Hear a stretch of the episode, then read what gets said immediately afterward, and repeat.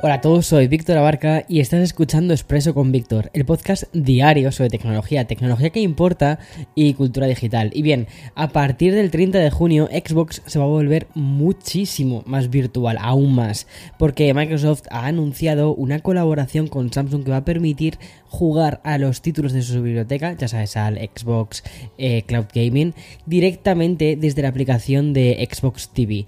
Vamos a hablar de esto, ¿vale? Y también del primer smartphone de Nothing del gadget de Meta que nunca fue y también del control responsable de tiempo que ha implementado una de las aplicaciones que más utilizamos en nuestro día a día. Así que, como ves, es un expreso bastante cargado, así que vamos a por ello.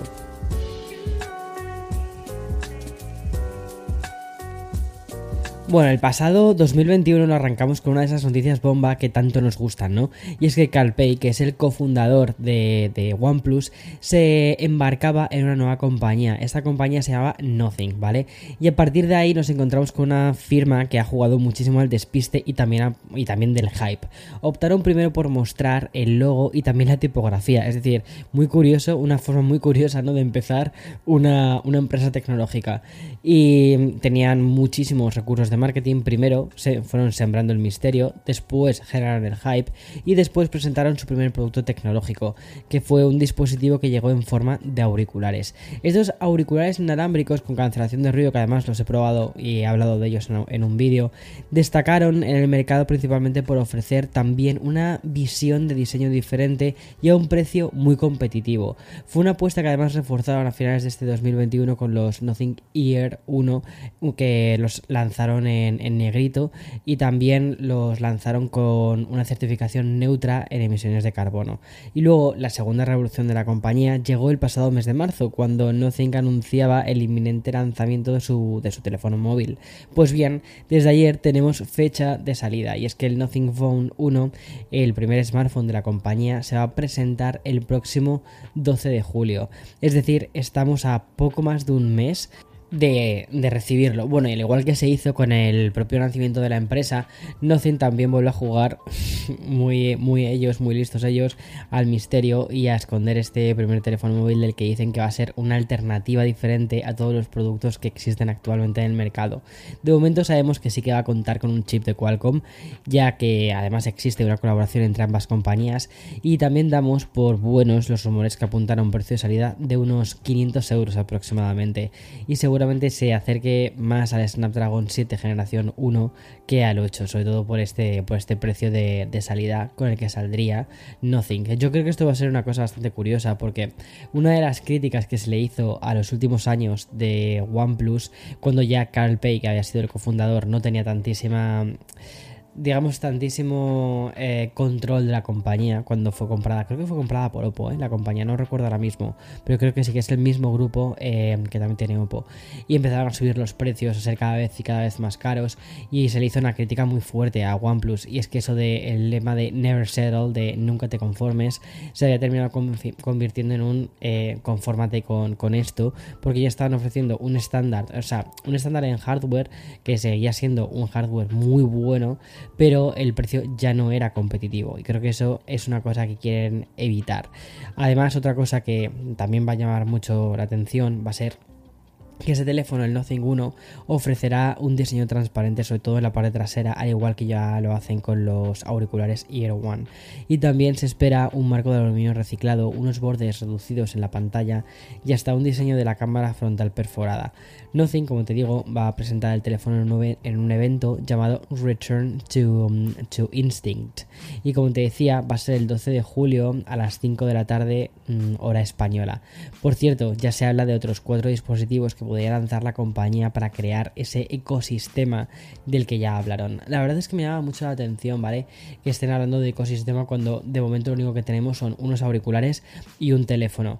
Pero me imagino que no tardarán demasiado en sacar también un dispositivo, un wearable, es decir, una, una eh, pulsera o un reloj o algo así.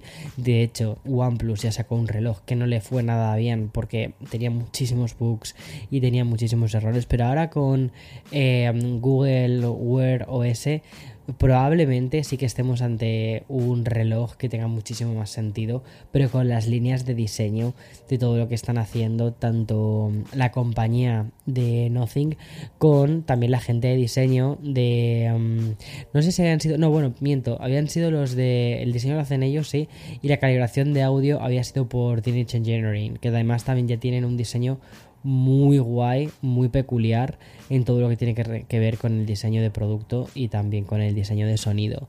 Y eso fueron un poco los auriculares que hicieron con, Nothing.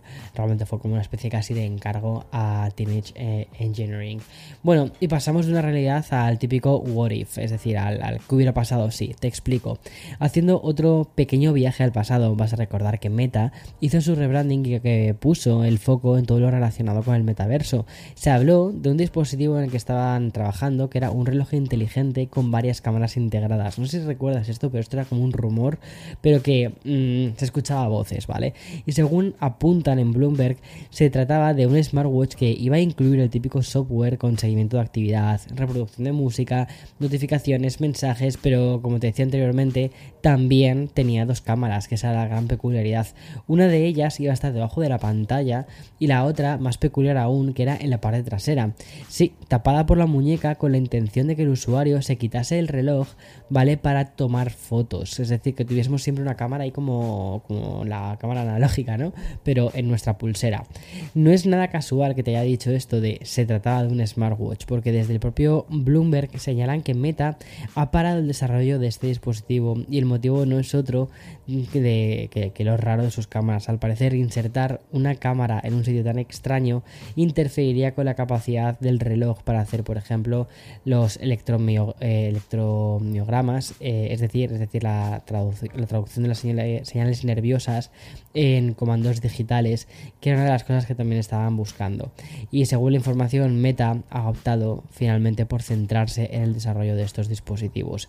Es decir, al final, el resumen de esta noticia es Meta podía haber estado trabajando en un reloj que era un secreto a voces y finalmente ya sabemos que este proyecto no va a llegar a ningún puerto, primero porque era muy, muy, muy raro y yo creo que ahora mismo no está en el punto de tantísima experimentación. Es un poquito como Chicos, yo estoy experimentando mucho con Meta. Centraos un poco, que tenéis, tenéis un cacao mental que madre mía. No, pero la verdad es que está muy curioso cómo todas estas empresas están siempre innovando, siempre buscando qué es lo que qué es lo siguiente.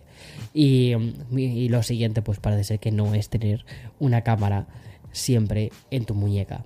Bueno, y aunque la conferencia de Xbox y Bethesda Game Showcase se va a celebrar este próximo domingo, tengo muchísimas ganas, ¿vale? De todo esto, de, esta especie de E3. Junio es un mes que me encanta, te lo juro, ¿eh? O sea, porque es que tenemos eventos mm, a tutiplén. Bueno, pues Microsoft acaba de adelantarse con un bombazo a todo esto.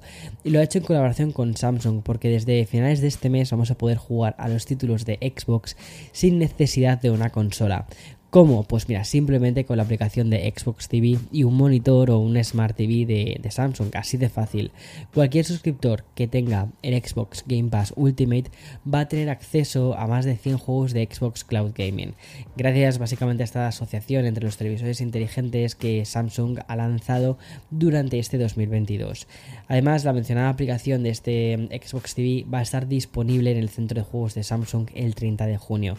Lo hará primero en 27 países y bastará simplemente con iniciar sesión en la cuenta de Microsoft y como si fuese básicamente una especie de Netflix de contenido visual, ¿vale? Pues vamos a tener toda la experiencia de Xbox sin necesidad de una consola.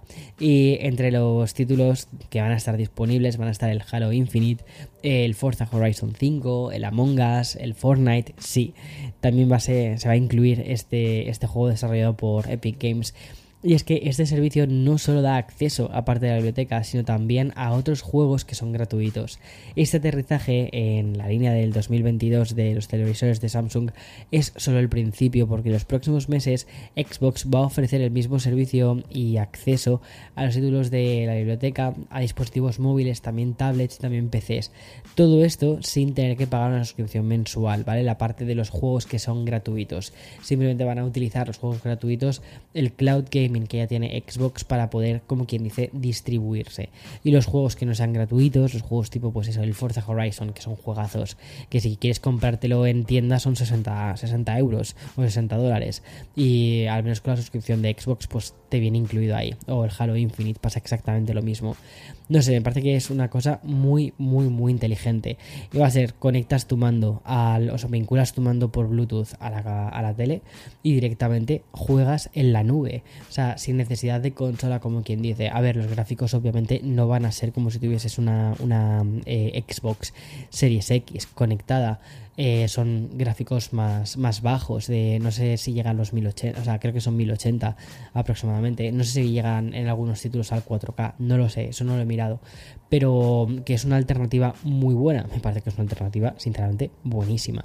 En fin, voy a hacer una pequeña pausa, pasamos con el sponsor y después hay más.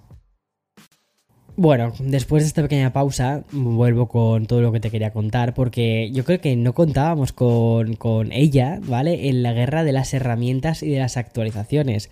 Pero desde hoy hay que añadir a una nueva competidora, y esa se trata de una red social que muchas veces no la prestamos tanta atención como es LinkedIn o LinkedIn, ¿vale? En la lucha que tienen las plataformas por sobrevivir, ya te digo que en ser básicamente las más populares, las más descargadas y las más utilizadas, pues la red social para profesionales acaba de anunciar que quiere ampliar su función de audio en vivo. Esta especie de, de, Clubhouse que lanzó en enero de este mismo año ya permite que cualquier usuario que active el modo creador pueda organizar estos chats de audio en directo. Eso sí, para ello hay que cumplir con una serie de políticas comunitarias fijadas por la propia um, herramienta de LinkedIn. Obviamente, el objetivo de la plataforma es ir más allá de la red de profesionales que ya han ido tejiendo e intentar también atraer a los creadores creadores de contenido, quizás un contenido pues más tipo podcast, ¿no? Pero al final es un, un tipo de público más de creadores lo cual me parece muy curioso. Y según han comunicado desde la compañía, más de 10 millones de usuarios están usando el modo creador, lo que supone casi el doble de los 5,5 millones de personas que lo utilizaban en el mes de marzo.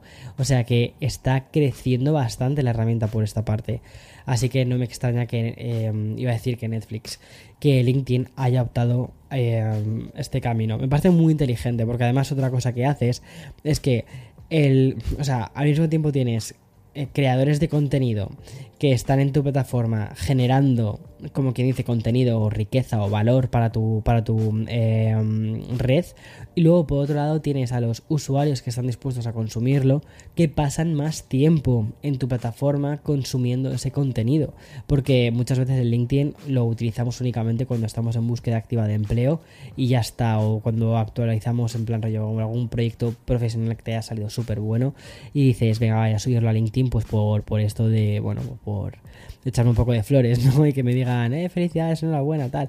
Bueno, pues más allá de eso, la gente pues también va a decir, oye, quiero prestar o, estar más tiempo prestando atención lo que, a lo que estos líderes o entre comillas de opinión tengan que decir. Es un poco como el formato que ya había de los blog posts que, de que tenías en LinkedIn, pero llevados a un formato audio que me parece muchísimo más fácil de seguir, sobre todo si vas en el coche eh, conduciendo, cuando vas al trabajo o vas en, en, el metro, donde sea, y te pones los auriculares, escuchas la charla de, del gurú de turno, ¿no? Que hay muchísimo de estos en LinkedIn.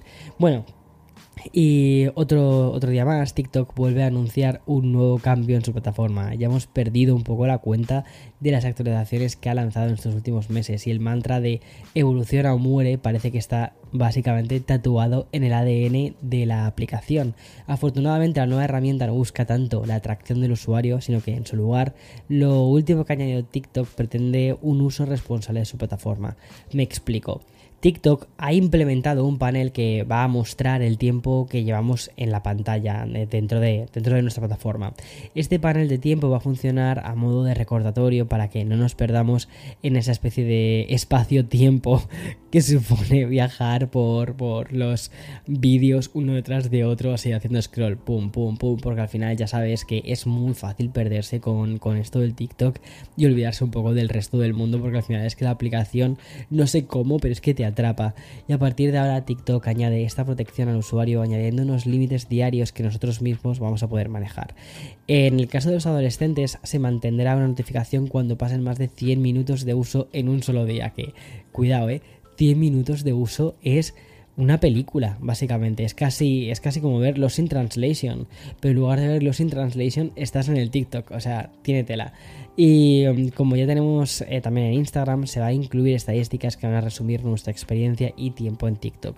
Concretamente la cantidad de tiempo que la aplicación ha estado en el primer término, en el primer plano, y un desglose del uso diurno, otro del nocturno, y hasta un contador general de la cantidad de tiempo que se pasa en la aplicación de manera diaria. Me parece que es una muy buena forma, yo creo que para que la gente tome conciencia eh, del tiempo que pasa en TikTok, porque Em, al final esa aplicación, por mucho que quieran decir, mira, pasas mucho tiempo, ¿eh? yo creo que también es una forma de decir, ok, están saliendo cada vez más noticias de que el algoritmo está súper trucado para que nos enganchemos, porque es que han dado, o sea, han, conseguido descifrar el, nuestro cerebro mono, nuestro cerebro más primate, para que estemos ahí como enganchados, ahí como si fuese esto una máquina tragaperras, un vídeo detrás de otro, un vídeo detrás de otro, pues eso. En fin, hasta aquí el episodio de hoy 9 de junio del 2022 y mañana, mañana es viernes, así que más y mejor. Chao, chao.